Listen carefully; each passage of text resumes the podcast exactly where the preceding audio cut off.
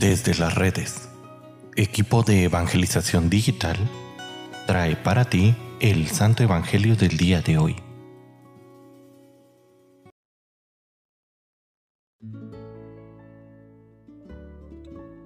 El día de hoy, jueves 19 de enero, escuchemos con atención el Santo Evangelio según San Marcos.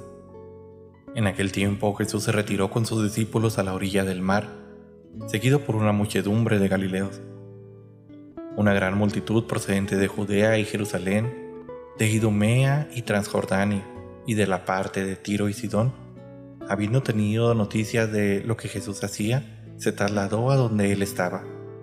Entonces rogó Jesús a sus discípulos que le consiguieran una barca para subir en ella, porque era tanta la multitud que estaba a punto de aplastarlo.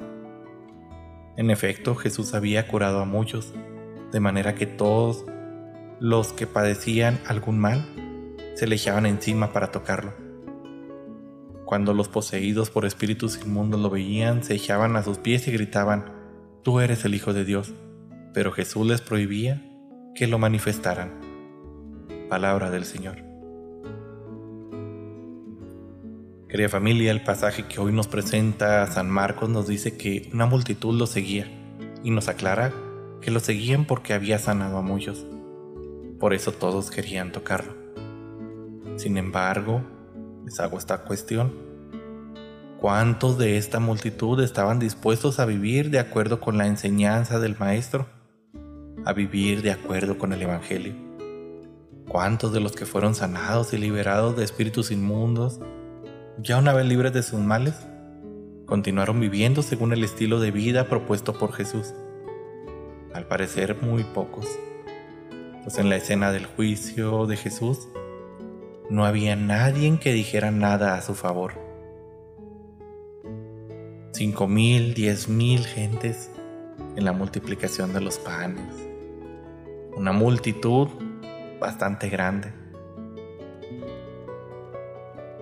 Cientos y cientos de personas sonadas por Jesús y nadie lo defendió en el momento en lo que lo estaban juzgando.